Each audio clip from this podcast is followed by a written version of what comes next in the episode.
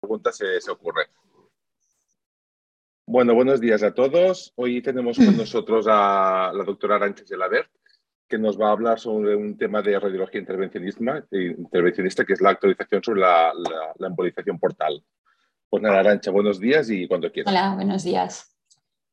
Ah, estoy compartiendo la pantalla, ¿no? ¿no? Todavía no, todavía no. Comparto. ¿Ahora? Ahora sí, ahora sí. Bueno, buenos días. Eh, soy Arancha Yaraber, que trabajo en el Parc Taulí y hoy les vengo a hablar de la embolización portal prequirúrgica. Eh, a ver, la idea es revisar la literatura publicada hasta ahora, cuándo está eh, indicada realizar la embolización portal, algunas, las pocas contraindicaciones que tenemos, eh, qué tipo, si, la técnica influye en, los resultados, ¿no? el acceso que utilizamos, el agente embolizante, si embolizamos el segmento 4 o no. Luego también hablar sobre las estrategias que tenemos para evitar la limitación más, más, eh, más esmentada, me salen catalán más eh, mencionada, que es la progresión tumoral, algunas que van directas a, controlar el tumor, otras que van eh, directas a intentar disminuir el tiempo de resección. Y luego, pues, eh, cómo valoramos este futuro remanente hepático después de la embolización portal, los parámetros volumétricos y algunos test funcionales.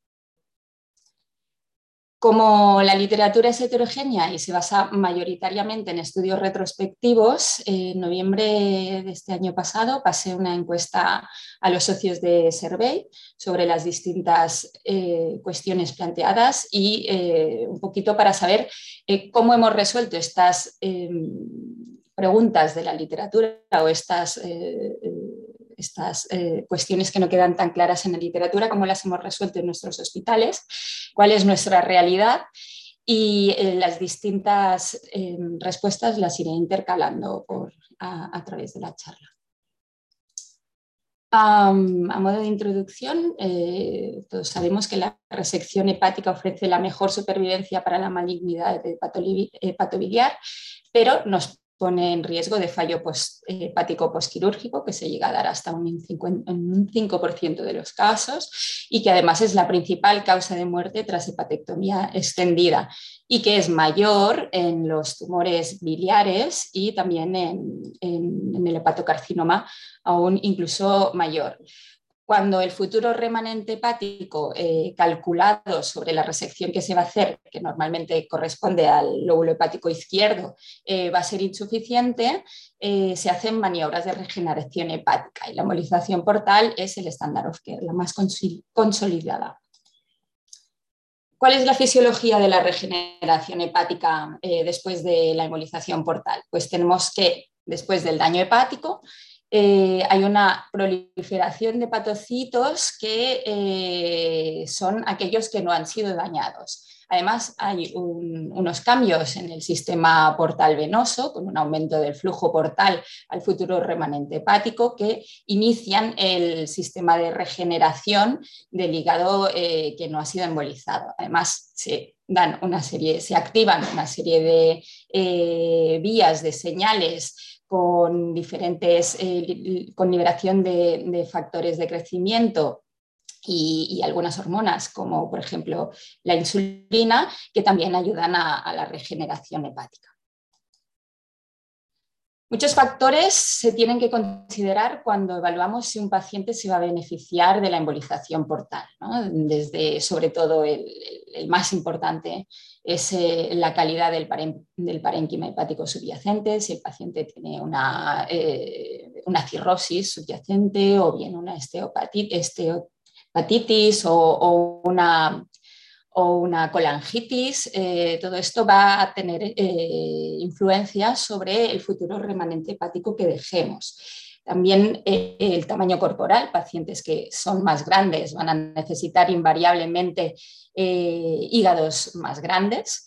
Ah, también tiene importancia la complejidad de la cirugía planeada, si va a ser una cirugía extendida al segmento 4 o, o una cirugía eh, especialmente compleja, incluso también si hay cirugías eh, más allá de la propia hepática, como en el caso del colangiocarcinoma.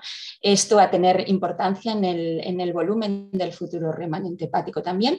Y luego características del paciente, ya sea la edad, cuanto más edad, más volumen vamos a necesitar, la obesidad o la malnutrición y también la diabetes eh, recordando ¿no? Eh, el papel importante de la insulina en el, crecimiento, en la regeneración hepática. Una vez estos factores han sido evaluados el paciente, y el paciente sigue siendo eh, candidato a resección, haremos el TAC volumétrico y nos preguntaremos si el futuro remanente hepático que se va a dejar después de la hepatectomía hipotética es suficiente. ¿Y cómo valoramos este, si el futuro remanente hepático es suficiente. Pues bien, en la literatura hay, básicamente dos, cálculos, eh, dos métodos descritos eh, que están ampliamente descritos. Por un lado tenemos el estandarizado, que se basa en las características del paciente eh, porque eh, consiste en realizar la medición del futuro remanente hepático directamente sobre, sobre el TAC, eh, pero lo que sería el total, el, total del hígado, el total liver volume, se, se toma sobre una fórmula que se trata de una ecuación de regresión lineal que se calculó en el año 2000 para los pacientes occidentales y que eh, un poco lo que intenta es eh, reflejar las, necesidades metabólicas de, los pacientes basados en, la superficie corporal, ah, tomando como, base aquello de que eh, comentábamos antes de que pacientes más grandes van a, van a necesitar eh, tamaños de hígado más grande. ¿De acuerdo? Entonces luego tenemos el directo, que eh, en este caso lo que hacemos es tomar tanto el futuro remanente hepático, el volumen del futuro remanente hepático y también el, tamaño del hígado, el volumen del, hígado normal, los tomamos directamente sobre el TAC. Así que es importante remarcar que al volumen del, hígado, del hígado total, le tenemos que sustraer el hígado no funcionante, es decir, el volumen del tumor que no está funcionando. ¿De acuerdo? Entonces, esto se expresa en un tanto por ciento y, eh, como decimos, pues se, toman las dos medidas del, del TAC. Entonces, eh, a favor, ¿cuáles son los pros y los contras de cada uno de estos dos métodos? Bueno, pues el estandarizado, los, que, los autores que están a favor del estandarizado tienen en cuenta, pues abogan que tienen en cuenta los factores biológicos y que están estimando los requerimientos biológicos metabólicos de ese paciente y que además si tomamos eh, como, como eh, volumen total lo que eh, vemos en el TAC, podemos tener errores de cálculo, pues por ejemplo si, no, si es un paciente que tiene múltiples lesiones hepáticas, pues hay que ir sustrayendo del, volumen eh, cada lesión. Esto puede ser complicado, nos puede dar errores de cálculo. Una dilatación biliar también nos puede dar errores, errores de cálculo. Además, en estudios recientes se reportan que eh, hasta más de un 10% después de la quimioterapia los pacientes tienen, tienen atrofia eh, hepática y esto también nos podría dar un error de cálculo y obviamente después de una hepatectomía no, sería útil. Pero eh, los que están a favor de, hacer de tomar las medidas directamente sobre, sobre el hígado, pues en contra del estandarizado, lo que eh, abogan no es que se trata de una constante teórica calculada para todos los pacientes de forma general, que es eh, mejor tener una medida dinámica del estado real del hígado y, sobre todo eh, otra cosa que a nivel práctico es muy importante es que realmente hacer el cálculo del volumen hepático estandarizado es muy laborioso. Aplicar la fórmula que veíamos antes es muy laborioso. Entonces, eh, también a, nivel general, el estandarizado se, eh, reporta más en las revistas de cirugía En cambio, nuestras revistas eh, suelen tener el directo como, como, como,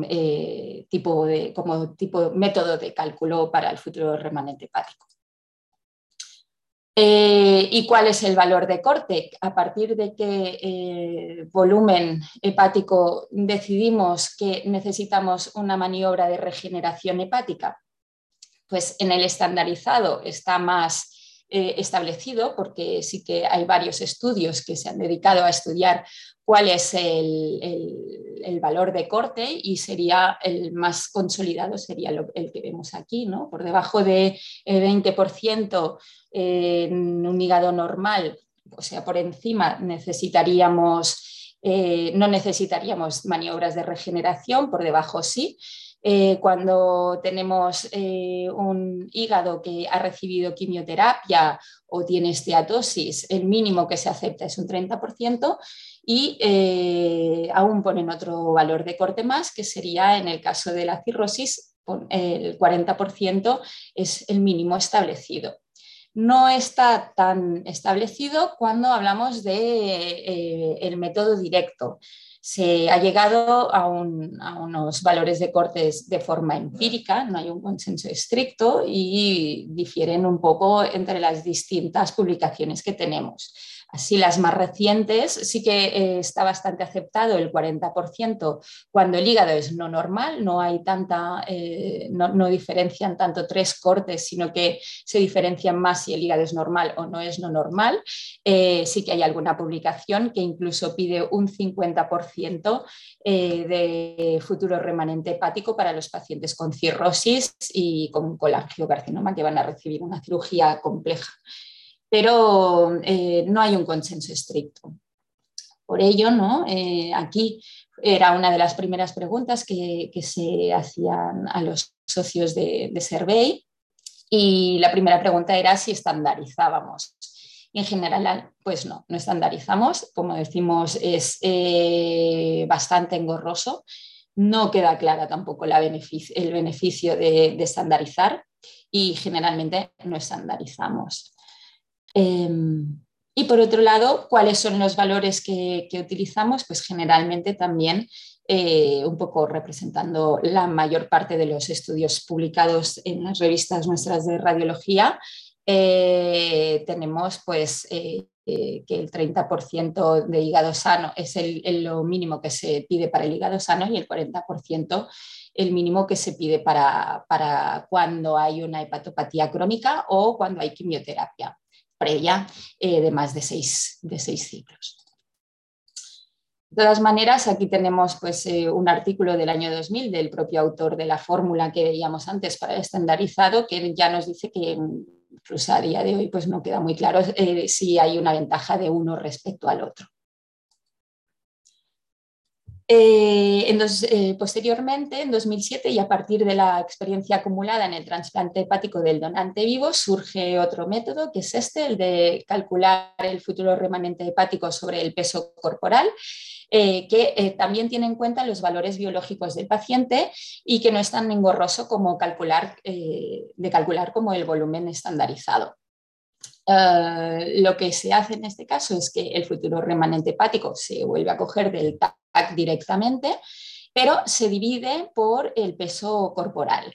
En, el trasplante hepático de donante vivo el valor de corte está en 0,8, pero se baja en el caso de las hepatectomías porque se considera que el hecho de no llevar eh, inmunosupresores y de tener el estímulo de la atrofia contralateral para poder hipertrofiar eh, hace que se necesiten eh, valores de corte menores que no en el, en el en el trasplante de donante vivo. Sí que es cierto que distintas publicaciones también eh, reportan que este método no es tan confiable para pacientes con hígados cirróticos, eh, pero la verdad es que en comparación al método estandarizado es bastante más sencillo de calcular y además nos permite saber o correlacionarlo con los requerimientos metabólicos del paciente.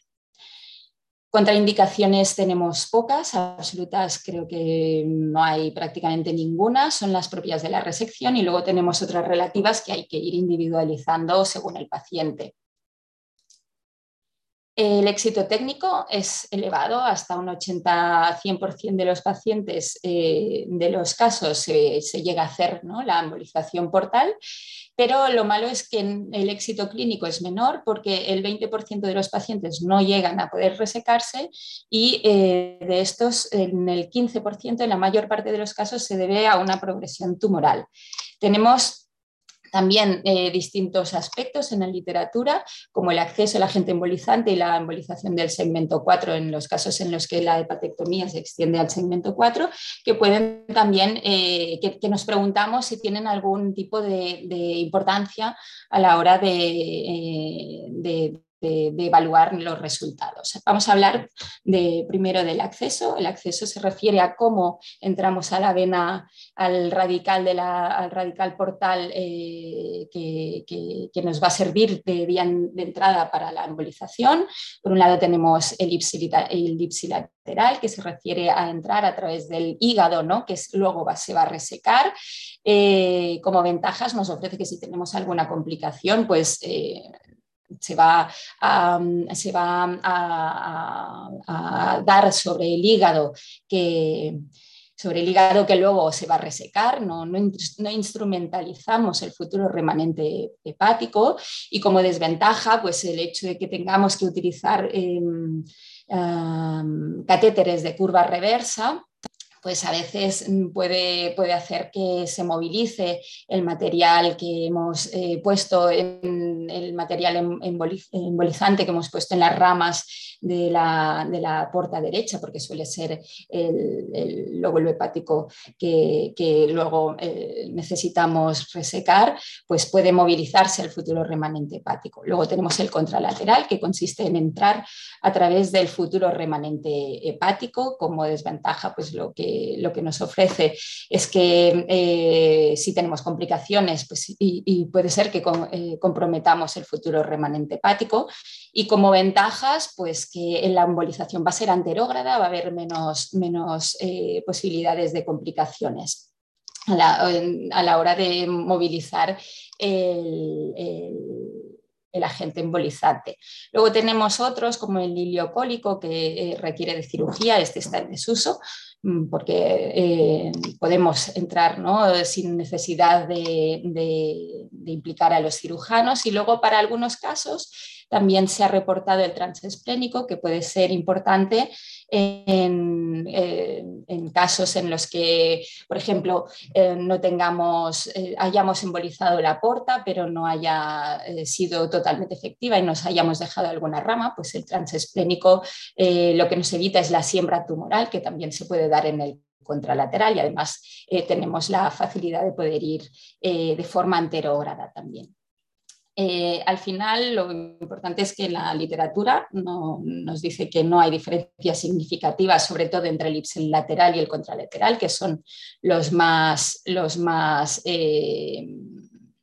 reportados transiliocólico la verdad es que ha quedado un poco en desuso por lo que comentábamos y en cuanto al transesplénico sí deciros que eh, es una alternativa viable y sobre todo desde que lo hacemos con guía ecográfica, porque desde eh, los estudios anteriores que se reportaban complicaciones del 30% eh, a nivel hemorrágico, desde que lo guiamos con ecografía, estas han bajado a, a un ratio de complicaciones bastante más aceptable del 3,8. ¿Y qué hacemos? Pues en general utilizamos el ipsilateral. Eh, sí deciros que el contralateral em, lo, utilizan algunos centros con mucha experiencia, como en el Gregorio Marañón, eh, o sea que también es totalmente válido. Eh, ¿Y qué agente embolizante es el mejor para, embolizar la porta? En la literatura, sobre todo, lo más reportado son polivinil alcohol con coils, eh, eh, micropartículas con, coils y cianocrilato el Glubran, que, lo llamamos por su nombre comercial el Glubrano, el Magic Glue Eh, entonces, em, tenemos que la literatura nos reporta mayor grado de hipertrofia con el cianocrilato y además en un randomizado eh, reciente también nos, eh, demostraban que se utilizaba menor cantidad de contraste, menor tiempo de procedimiento y menor tiempo de escopia e incluso algún artículo nos reportaba menor coste. Decir, que parece ser que al menos en la comparativa de polivinal col con coils y cianocrilato eh, la evidencia va eh, más a favor del cianocrilato. Y precisamente también es lo que hacemos en, nuestra, en nuestra práctica diaria. Utilizamos el cianocrilato y eh, las diluciones que utilizamos más comúnmente son entre 1,6 y 1,8, o sea, diluciones medias altas. Sí que nadie utiliza eh, las diluciones bajas que se utilizaban al principio, que eran de una de lipiodol, una de, cianocrilato. Cuando se planea una hepatectomía extendida al segmento 4, está muy reportado también que el mayor grado de hipertrofia de los segmentos 2 y 3 eh, se da tras la embolización del segmento 4. Entonces, eh, si embolizar, que, eh, parece ser que eh, sí que se reporta una mayor hipertrofia cuando embolizamos el segmento 4, además de, la derecha, lo que pasa es que en realidad no se ha demostrado a que esta este mayor grado de hipertrofia se asocie a una mayor tasa de resección a pesar de que parece lógico, y como contra de embolizar el segmento 4 puede ser, eh, tenemos que puede ser técnicamente difícil, porque las ramitas del segmento 4 eh, pueden ser múltiples y eh, la verdad es que alarga el procedimiento. Además, también al estar en el propio futuro remanente hepático, se reportan la posibilidad de que haya una embolización nodiana al resto del futuro remanente hepático. Lo que pasa es que en realidad la literatura no, no reporta eh, que esto realmente se traduzca en una realidad cuando las embolizaciones se hacen en, en centros expertos. ¿Y qué hacemos? Pues la mayor parte de nosotros sí que embolizamos el segmento 4, normalmente sí, e incluso algunos, algunos siempre. Hablemos ahora de la limitación más citada, que es la progresión tumoral tras la embolización eh, portal. Vamos a hablar también eh, de los mecanismos por los cuales se da y qué estrategias tenemos para disminuir este riesgo. Algunas van a ir eh, destinadas a controlar el tumor y otras a disminuir el tiempo a la resección.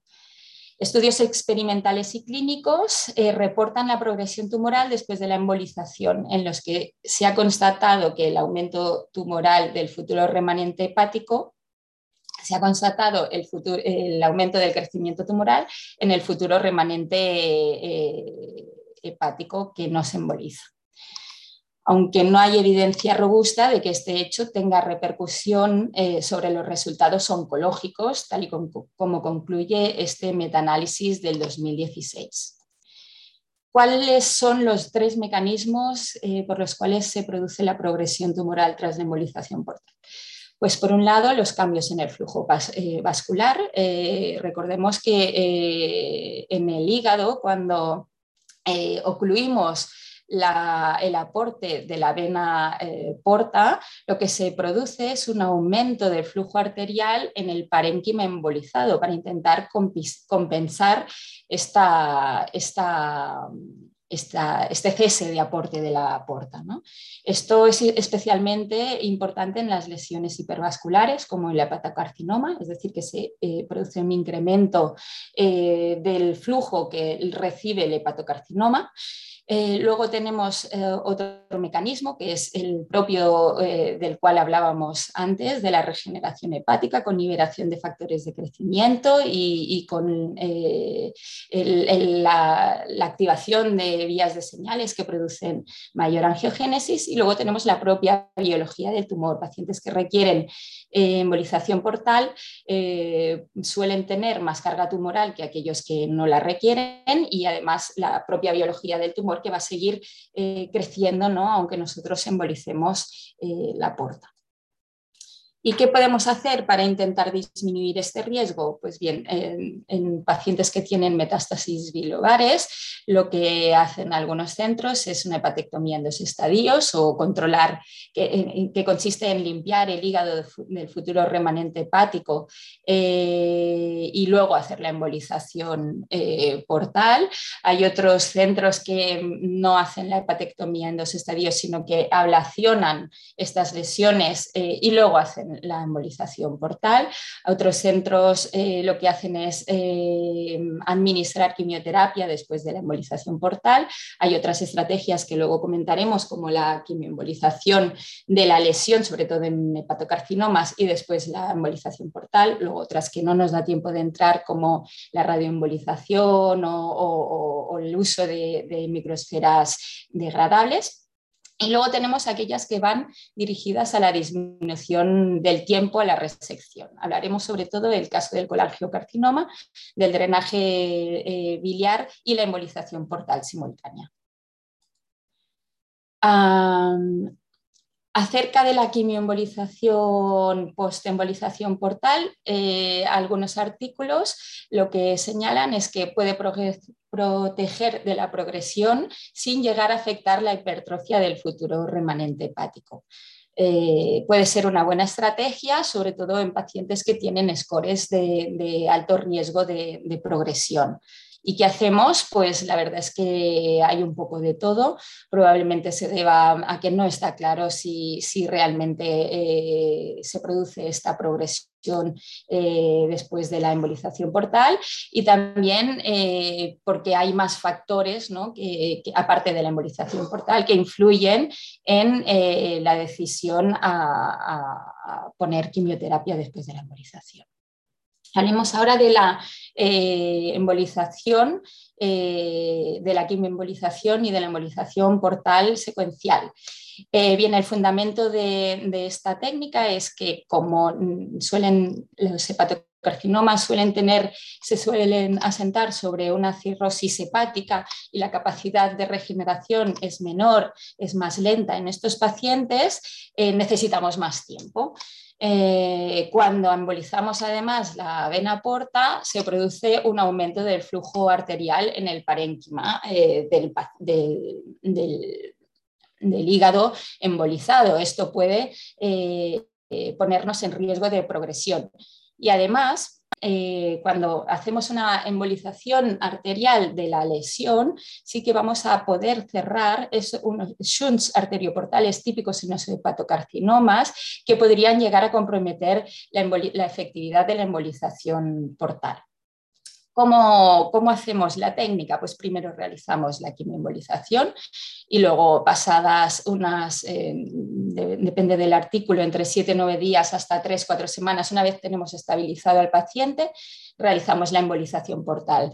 Em, algún estudio reciente eh, incluso nos dice que durante este tiempo eh, han podido eh, salvar o recuperar estos pacientes, hacer un down staging en estos pacientes mientras esperaban la embolización portal. Algunos han podido ir a trasplante hepático y otros, en vez de eh, recibir hepatectomías extendidas, han podido recibir resecciones más limitadas. Hablando de este estudio, ¿no? que lo que hace es comparar la quimioembolización con embolización portal versus embolización portal, eh, demuestra cómo hay un mayor grado de hipertrofia del futuro remanente hepático, hay un efecto sinérgico con una mayor tasa de resección, no hay más complicaciones en estos pacientes que reciben esta técnica, eh, pero en cambio, eh, y, de forma muy importante, porque no siempre tenemos resultados oncológicos, vemos que hay un aumento tanto en la supervivencia como en el tiempo de progresión de la lesión. En contra, pues que no es un estándar validado por el DCLC. Y aquí os presento un caso clínico nuestro de hace poquito en el que utilizamos esta técnica, un paciente de 72 años, obeso mórbido, con esteatosis hepática sobre la cual se asienta un hepatocarcinoma de 10 centímetros, lesión única, sin eh, hipertensión portal. Ah, en la volumetría nos salió que había un futuro remanente hepático de 23% y en el índice eh, futuro remanente hepático peso corporal muy bajito de 0,2, por lo que decidimos realizar la quimioembolización y eh, de forma selectiva y pasadas dos semanas pasamos a la embolización portal.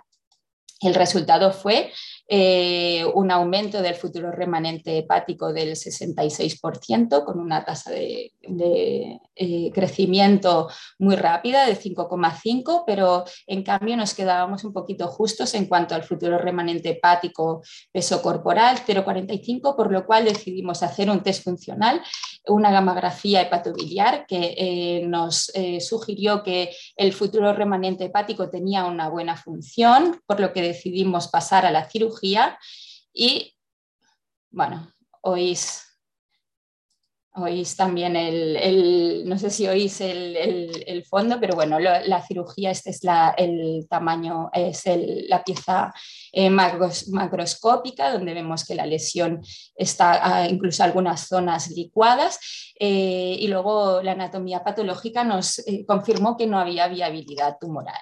Y esta sería la em, resonancia posquirúrgica. A los dos meses el paciente pues, a día de hoy está libre de enfermedad. Y realizamos la quimioembolización con embolización portal secuencial, pues mayoritariamente no, aunque empieza ya también a introducirse en algunos centros.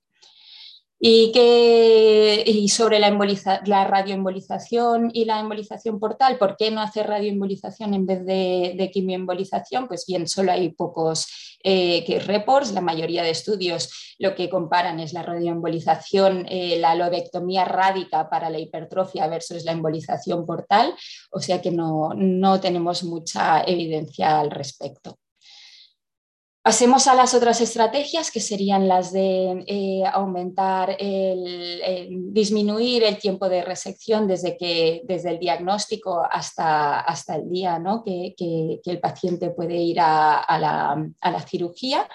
Ah, y quería poner el foco en el colangiocarcinoma extrahepático, en el paciente con una ictericia eh, cuando el paciente es resecable, todavía hoy no está claro si se debe eh, drenar a este paciente o ir directamente a la cirugía. Lo que pasa es que en el caso de, aquellos que necesiten embolización portal, vamos, sí que está eh, bastante aceptado que se debe drenar este, este, hígado porque tenemos, necesitamos un tiempo para que el futuro remanente hepático se eh, crezca. ¿Cuál es uno de los riesgos principales? Pues la siembra tumoral a través del, catéter insertado que se eh, asocia a la propia duración del drenaje eh, de, cuánto tiempo esté colocado. Entonces, en la literatura, la mayor parte de los estudios sí que utilizan el drenaje prequirúrgico antes de la embolización portal y el más utilizado es el percutáneo, el drenaje percutáneo externo del futuro remanente hepático eh, y la embolización del, lóbulo hepático eh, a resecar. Entonces, eh, primero se realiza el, drenaje y una vez ha pasado se ha estabilizado el paciente, eh, que en algunos estudios este momento es cuando la bilirrubina es menos de 3, otros estudios eh, eh, utilizan el valor de corte de menos de 5, otros pues simplemente cuando los eh, conductos del futuro remanente hepático son normales, incluso otros no dicen cuándo, eh, pero sí que hay un tiempo de espera hasta que eh, la bilirrubina se, normaliza. Eh, luego lo que hacen es el TAC volumétrico y eh, para mm, sacar el, factor confusor que podrían ser la vía biliar dilatada y luego pasamos a la embolización portal. ¿Qué pasa con esta, con esta estrategia? Pues que fácilmente nos vamos a las 8-12 semanas entre que se drena, baja la bilirrubina, hacemos la embolización portal y vamos a resección. en este tiempo puede haber una progresión de, del tumor y perder el paciente. Entonces ya han salido varios estudios que lo que proponen es el drenaje biliar del futuro remanente hepático y simultáneamente en la, embolización portal. Lo que queremos es disminuir el riesgo de, progresión porque reducimos el tiempo hasta la resección ¿no? y además eh, también disminuiremos el riesgo de siembra tumoral en el tracto biliar que veíamos que se, eh, que se eh, asociaba ¿no? el tiempo, a cuánto tiempo estaba insertado el, drenaje biliar. Entonces, eh, además, eh, estos estudios abogan que la embolización portal puede beneficiar a estos pacientes con, ictericia, porque sí que es cierto que la colestasis perjudica al crecimiento del futuro remanente hepático. Esto es porque en, en la tríada portal de arteria porta y vía biliar convive en un espacio muy pequeñito, que es el espacio eh, de Moll. Eh, cuando el conducto biliar está dilatado, lo que hace es que sobre todo compromete eh, el espacio de, la porta y hace que no llegue correctamente el, flujo venoso portal al futuro remanente hepático, pero lo que sí que se ha visto es que tras el drenaje rápidamente la presión biliar crece y si además en ese momento embolizamos el, hígado eh, que va a resecarse, se produce un aumento del flujo portal hacia el futuro remanente hepático, lo cual ayuda a que haya un cambio de función hepática, o sea que el, hígado eh, que va a ser resecado decrece en función hepática y favorece incluso que haya una disminución de la bilirrubina en pacientes que mm, se habían estancado con unas bilirrubinemias que no acababan de normalizarse y produce un efecto sinérgico para, el futuro remanente hepático. ¿Y qué hacemos? Pues generalmente no utilizamos esta técnica, eh, esperamos.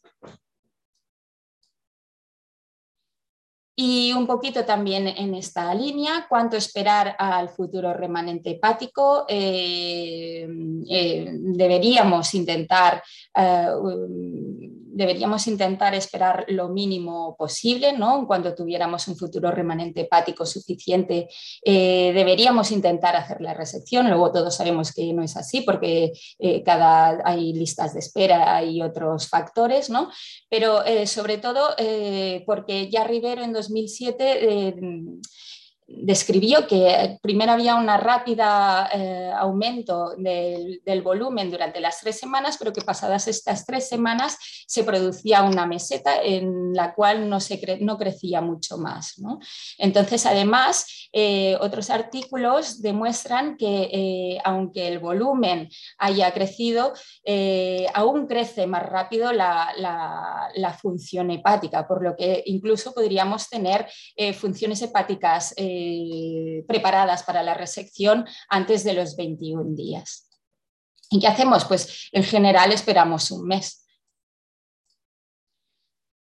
Eh, y ya quería pasar a cómo evaluar, eh, cómo evaluar el futuro remanente hepático. Siempre tenemos el ojo, lo más reportado son las medidas estáticas del volumen, cuánto nos ha crecido, pero los artículos nos nos eh, eh, hacen pensar, bueno, hay algunos artículos que ya hablan no solo de las medidas volumétricas estáticas, sino de las medidas volumétricas dinámicas, que consisten en cuánto ha crecido el hígado y cómo, a qué velocidad ha crecido ese hígado.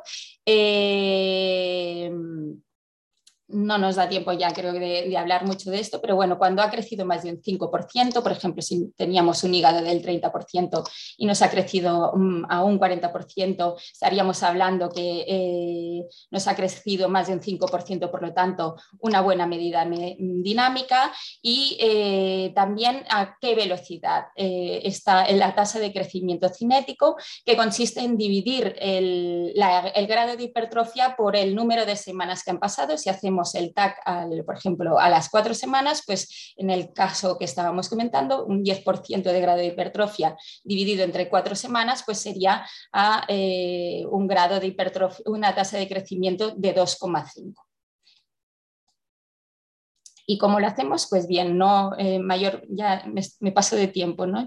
Sí, es lo que te iba a comentar. No sé si te queda mucho, ¿no? Pero ya no. hemos pasado un poquito. Vale. Bueno, nada, creo que pasaré directamente a las, a las conclusiones. Eh, deciros que la evidencia es poco robusta para la mayor parte de cuestiones planteadas, que nuestra realidad es que los valores de corte que, no estandarizamos, que los valores de corte son eh, el 30% en, el hígado sano, el 40% en el hígado no sano, que utilizamos básicamente el acceso bilateral, que sobre todo utilizamos cianocrilato, solemos embolizar el segmento 4, que hay variabilidad de administración de la quimioterapia post-embolización portal y que, eh, bueno, que podríamos considerar las, em, las eh, estrategias del control después de la embolización, como por ejemplo la quimioembolización y la embolización portal, el drenaje percutáneo y la embolización portal simultánea, y que incluso podríamos considerar adelantar un poco el TAC a los 21 días.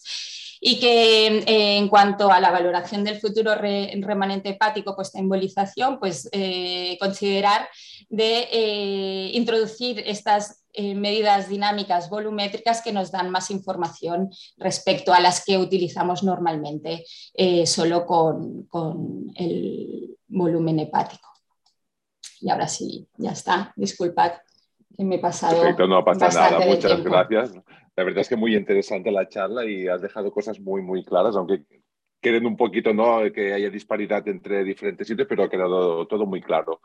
Yo solo tenía una pregunta, es en el tema de la embolización portal y cuando estas complicaciones de que dices que hay un, hiperaflujo arterial y todo, ¿no se puede hacer una embolización arterial también del segmento ¿no? que haces la embolización portal? Igual no sé si aporta algo o no aporta nada o complica más la sí, cosa. Sí, eh, a ver, eh, sí que se había utilizado anteriormente esta esta técnica, pero mm, no se daban complicaciones, o sea, se reportaban más complicaciones que no, el, que no beneficios. Entonces se hizo, hay esta variación ¿no? de embolizar de forma selectiva solo la lesión y parece ser que sí que tiene, sí que tiene eh, buenos resultados. ¿no? Perfecto, gracias. Y luego otra pregunta que también coincide un poquito con una de Salva, es que entre la embolización portal y la cirugía se tienen que hacer pruebas ¿no? para evaluar lo que dices tú, la tasa de, de, de hipertrofia y todo. ¿Qué técnica sería la más idónea, TAC, resonancia y en cuánto tiempo se tendría que hacer estos, controles? Eh, bueno, la, la más extendida es el TAC y algunos lo hacen sobre resonancia, pero como su disponibilidad es menor, pues no, no se suele utilizar el TAC y se suele hacer pues, una volumetría. Y luego en algunos casos borderline sí que se pueden introducir test funcionales como la gamografía hepática, eh, pero normalmente solo se realiza con TAC. y entonces cuando ves que ya ha crecido bastante el, el remanente, ya se, se va a la cirugía, ¿no? Se suele hacer, sí, y un poco lo que decíamos, ¿no? Se suele hacer al mes, es como la práctica más extendida, pero eh, los estudios, la literatura dicen que probablemente se podría avanzar a, las tres semanas. Perfecto. Pues tengo unas preguntas de Salva. Dice que, ¿cuál es tu experiencia y opinión sobre la aplicación del informe estructurado en los informes de TCIRM hepática? Si crees que ayudaría a estandarizar esta indicación a la embolización portal. Un informe estructurado. Sí, sí, Bien, bueno, estaría, estaría bien, pero en este caso la verdad es que eh, sobre todo siempre ayuda ¿no? un informe estructurado, pero, pero en este caso al final a nivel de la volumetría eh, es casi ya estructurado de por sí porque es el volumen tal y, y ya está. Perfecto. Otra pregunta de Salva. ¿Tú crees que la Survey podría hacer un registro en todos los centros sobre la experiencia con la embolización portal y valorar con ellos resultados para hacer un documento de consenso con el objetivo de estandarizar las indicaciones? Sí, bueno, sería una buena idea. De hecho, sí que hay algunas, eh, hay algunas iniciativas en las que incluso lo que se propone es una web eh, que la haría, ¿no? Se, estaría eh, fabricada desde Survey, que lo que proponen es estandarizar eh, las medidas, ¿no? en vez de utilizar la volumetría directa o no solo utilizar la volumetría directa, sino hacer una web que nos permitiera hacer una conversión de una forma rápida y sencilla a la, a la, a la, estandarización del, del volumen hepático, del futuro remanente hepático. Perfecto. Luego otra pregunta sobre el tema de la inteligencia artificial en este sentido, ¿tú crees que puede ser útil algoritmos de inteligencia artificial para optimizar la indicación de la embolización portal? Probablemente, pero no, tengo muy por la mano el tema. Perfecto. ¿Y en pacientes pediátricos sería posible realizar embolización portal antes de la cirugía hepática? Pacientes pediátricos eh, no, conozco, no, creo que sea una buena indicación para pacientes pediátricos o al menos la desconozco, la verdad. Venga, pues quedan poquitas. Ah, ¿El algoritmo de manejo de la BCLC incluye la embolización portal? Mm, que yo sepa, no. Esto igual Marta nos lo puede contestar. No lo sé. Perfecto, bueno, luego le daremos el turno de palabra. Y nada, pues la última pregunta de, a ver, Alejandro Pascagaza, dice, teniendo en cuenta los buenos resultados de la embolización portal, ¿cuáles serían las indicaciones de la embolización portal más de privación hepática venosa?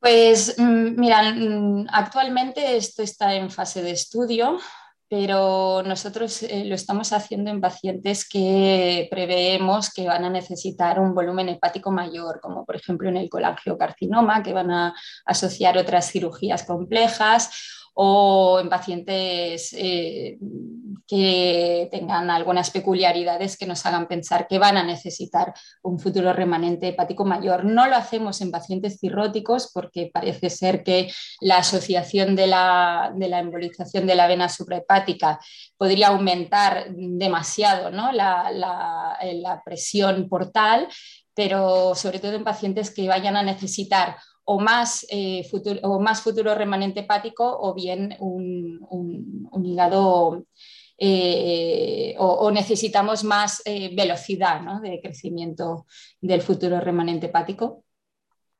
Perfecto, gracias. Bueno, pues de momento más preguntas no tenemos aquí en el chat. Sí que voy a dar paso a la, a la Marta Burro para que dé algunas preguntas o opiniones sobre la, la charla. Marta, adelante. Arancha, muchas gracias por la presentación. Ha quedado todo mucho, muy claro. Yo, tengo, yo la verdad es que tendría muchas preguntas, incluso desde el punto de vista técnico, para hacerte, pero tampoco tenemos mucho tiempo. Eh, sobre lo que habéis comentado, de hecho ya lo ha explicado Arancha en, su presentación, que dentro del algoritmo de, diagnóstico terapéutico de BCLC no está incluida la embolización portal, por lo que ha estado explicando Arancha todo el rato, por una evidencia eh, poco sólida precisamente en pacientes eh, con, cirrosis hepática. ¿no? Eh, probablemente donde hay más evidencia y donde tiene más interés seguramente, o, por lo menos desde el punto de vista de evidencia, donde tiene más interés sería en la embolización de las, de, las metástasis, ¿no? en la embolización portal previa a la resección de las metástasis. Y de, y de, hecho, Arancha, lo que me pasa es que así como quería, había preguntas un poco más técnicas, que igual te, igual te haré una, eh, y, pero sí que te haré, de, hecho en tu presentación has ido a, las conclusiones de, las dos cosas que, me interesaba más, sobre todo saber tu opinión como, con, tu, experiencia, y es el hecho este del, manejo de la vía biliar en, un mismo tiempo o en dos tiempos. He visto que eh, de alguna manera es verdad que hay, ¿no? que, hay, una, que hay una, una fisiopatología y unas bases para poder recomendar el tratamiento simultáneo, pero bueno, eh, realmente hacer, este, hacer estos dos accesos, ¿no? hacer este doble intervencionismo en el paciente en una misma sesión, pues realmente es una agresión al paciente y, y puede haber una serie de complicaciones relacionadas con, con, con, la, con el manejo de la vía biliar y, bueno, quería saber un poco tu experiencia. También veo que en, realidad, en, la práctica veo que la mayoría de, los eh, radiólogos intervencionistas pues prefieren hacer el, drenaje, en, el drenaje en un tiempo previo a la, a la embolización. ¿no? Bueno, la, verdad es que mi experiencia es positiva. O sea, las veces que lo hemos hecho sí que ha funcionado, sí que ha habido un, descenso de la bilirrubina y un crecimiento y todo. Además, eh, te ahorras ¿no? hacer dos procedimientos al paciente, que al final también es agresivo, ¿no? Eh, y por otro lado, eh, también disminuyes ¿no? el, el tiempo a resección la verdad es que tampoco he tenido ocasión de hacerlo muchas veces, eh, o sea, mi experiencia no es muy dilatada, pero las veces que lo hemos hecho ha ido bien. Sí que es cierto pero esto ya un poco independientemente de si lo haces secuencial o, no o lo haces simultáneo, eh, que eh, tuvimos una complicación en el futuro remanente, eh, perdona, en el, futuro, en el hígado a resecar, porque solo drenamos el futuro remanente hepático, no drenamos el, el, el hígado ipsilateral, y es que hizo un biloma uno de nuestros pacientes hizo un biloma, pero incluso esto la verdad es que se manejó bien porque no lo drenamos y ayudó a una más rápida eh, hipertrofia del futuro remanente hepático. Mm, yo creo que es una, es una, buena, es una buena técnica en, en mi experiencia y, y bueno, y si no, también lo que se puede, otras veces lo que hemos hecho igual es no hacerlo simultáneamente en el mismo procedimiento, pero no esperar tampoco a que los valores de la bilirrubina sean tres o cinco o siete o si no un poco sobre la marcha, eh, viendo cómo evolucionaba el paciente. Y una vez el paciente estaba bien, si el paciente estaba muy ictérico, pues igual sí que hemos decidido hacer primero el drenaje biliar y luego en un segundo tiempo, pues eh, viendo cómo hacia dónde iba el paciente, pues eh, hacer la embolización portal, pero sin tener en cuenta los, los valores de la bilirrubina. Y la, otra, y la otra cuestión es que conceptualmente eh, siempre se dice que una de las contraindicaciones para hacer una quimioembolización es eh, la alteración del flujo portal, ¿no? Y, bueno, en este sentido, pues ya, ya de hecho el caso que has enseñado, estás hablando de embolizaciones súper selectivas, eh, arteriales, pero como concepto es verdad que estamos hablando de, una inversión en los tiempos, ¿no? Estas primero haces eh, condiciones de, permeabilidad portal, primero empiezas con la quimioembolización, pero sí que es cierto que tú puedes, eh, de hecho ya lo has apuntado ¿eh? durante, durante la, charla, ya has apuntado que realmente eran tratamientos intraarteriales muy selectivos y, y, viendo que la evolución del paciente era correcta, ¿no? Hacer un comentario sobre esto. Sí, de hecho, en los estudios, eh, como tú bien dices, ¿no? Eh, es una contraindicación, ¿no? una contraindicación relativa. Pero es que eh, precisamente en los estudios, cuando se hace al revés, sí que ha, habido complicaciones de accesos o necrosis cuando se hace primero la embolización portal y luego la quimioembolización, pero con la inversión, ¿no? primero haciendo la, la embolización del tumor eh, selectiva intraarterial y posteriormente, una vez el paciente está estabilizado, hacer luego la embolización portal, pues parece que es una, buena técnica. Porque sobre todo si haces la embolización portal y no controlas ese tumor, lo que sí he tenido yo también la experiencia es de pacientes que se descontrolan y que realmente al final no llegan a la, a la resección porque la lesión progresa y está muy rápida. Eh, en tu opinión, ¿mejor glue más diluido o menos, menos dilución o más dilución? Para pues... bueno, los shunts venovenosos. Pues antes eh, tendía a hacer precisamente para que estos fueran, para que el material embolizante llegara muy distal, tendía tendíamos a hacer diluciones muy elevadas, 1,8, 1,7, pero lo cierto es que últimamente lo que sí que veía era que también se repermeabilizaba lo que era la raíz, ¿no? el pedículo de la porta eh, más rápidamente y últimamente hemos bajado las diluciones a 1,4, 1,5 y la verdad es que estamos teniendo incluso mejores resultados y hemos bajado un poquito también las diluciones para que tampoco, para que polimerice antes también y no, y no se movilice, no tenga riesgo de, migración este, este glue. Bueno, perfecto. Pues muchas gracias, Marta, por las aportaciones y Arancha por la charla. Vamos a dar el paso, la palabra a Salva para que dé unas conclusiones. Salva, adelante. Eh, Xavi, muchas gracias. Bueno, también agradecer a Marta sus acertadas comentarios y reflexiones. A ti, Xavi, por tu moderación y Arancha, como siempre, una sesión magistral. Yo creo que para resumir, podríamos decir que nos has hablado de un tema de vanguardia, la embolización portal. La base es que todos sabemos que la restricción hepática es la técnica que ofrece mayor supervivencia, pero nos preocupa mucho pues, el fallo hepático postquirúrgico y la embolización portal es una estrategia para intentar evitar o reducir este, este, riesgo de fallo hepático. Nos has repasado muy bien las indicaciones, la técnica, pero también has sido crítica diciendo, hombre, tenemos que estandarizarlo, tenemos que acabar de definir unos temas y que tiene que haber más, más evidencia, ¿no? No sé si te parece bien, o sea que es un tema que vamos a seguir trabajando. ¿Te parece bien este resumen, Arancha? Sí, lo ha resumido perfecto. Muy bien, pues muchas gracias Arancha, contamos contigo para futuras sesiones. Solo comentar a la audiencia que mañana tenemos al doctor Mario Tecame del Hospital de San Pablo que nos hablará del tratamiento percutáneo guiado por imagen, por TAC o radiografía en, en, por escopia para tratamiento de los pacientes con dolor lumbar. Estáis todos invitados. Gracias Arancha, gracias Marta, gracias Xavi, nos vemos mañana. Un saludo, que tengáis buen día.